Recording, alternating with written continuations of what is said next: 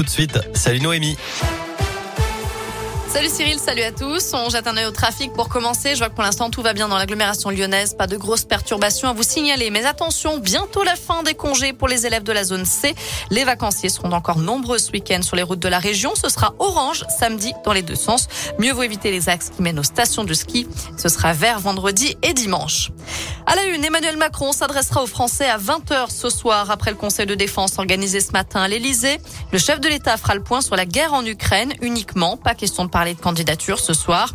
Au septième jour du conflit, l'armée russe affirme avoir pris le contrôle de la ville de Kherson au sud de l'Ukraine. Des affrontements ont également eu lieu à Kharkiv. Les négociateurs russes se disent prêts à poursuivre les pourparlers avec des représentants de Kiev. En attendant, plus de 830 000 personnes ont déjà quitté l'Ukraine depuis le début de la crise. Dans la métropole de Lyon, comme partout dans la région, la solidarité s'organise avec des collectes de vêtements, de nourriture, de médicaments et de matériel médical. Deux camions de 26 tonnes devraient partir ce soir de Mions en direction de l'Ukraine, justement.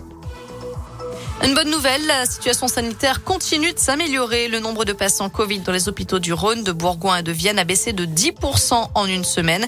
Ils sont actuellement 768 pris en charge. Aux hospices civils de Lyon, 135 patients sont en réanimation, dont un quart sont positifs au Covid.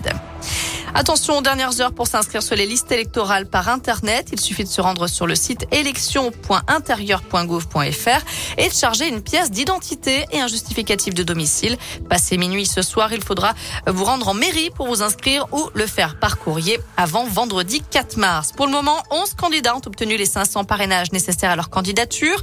De son côté, Christine Taubira jette l'éponge. Elle met fin à sa campagne présidentielle faute de parrainage.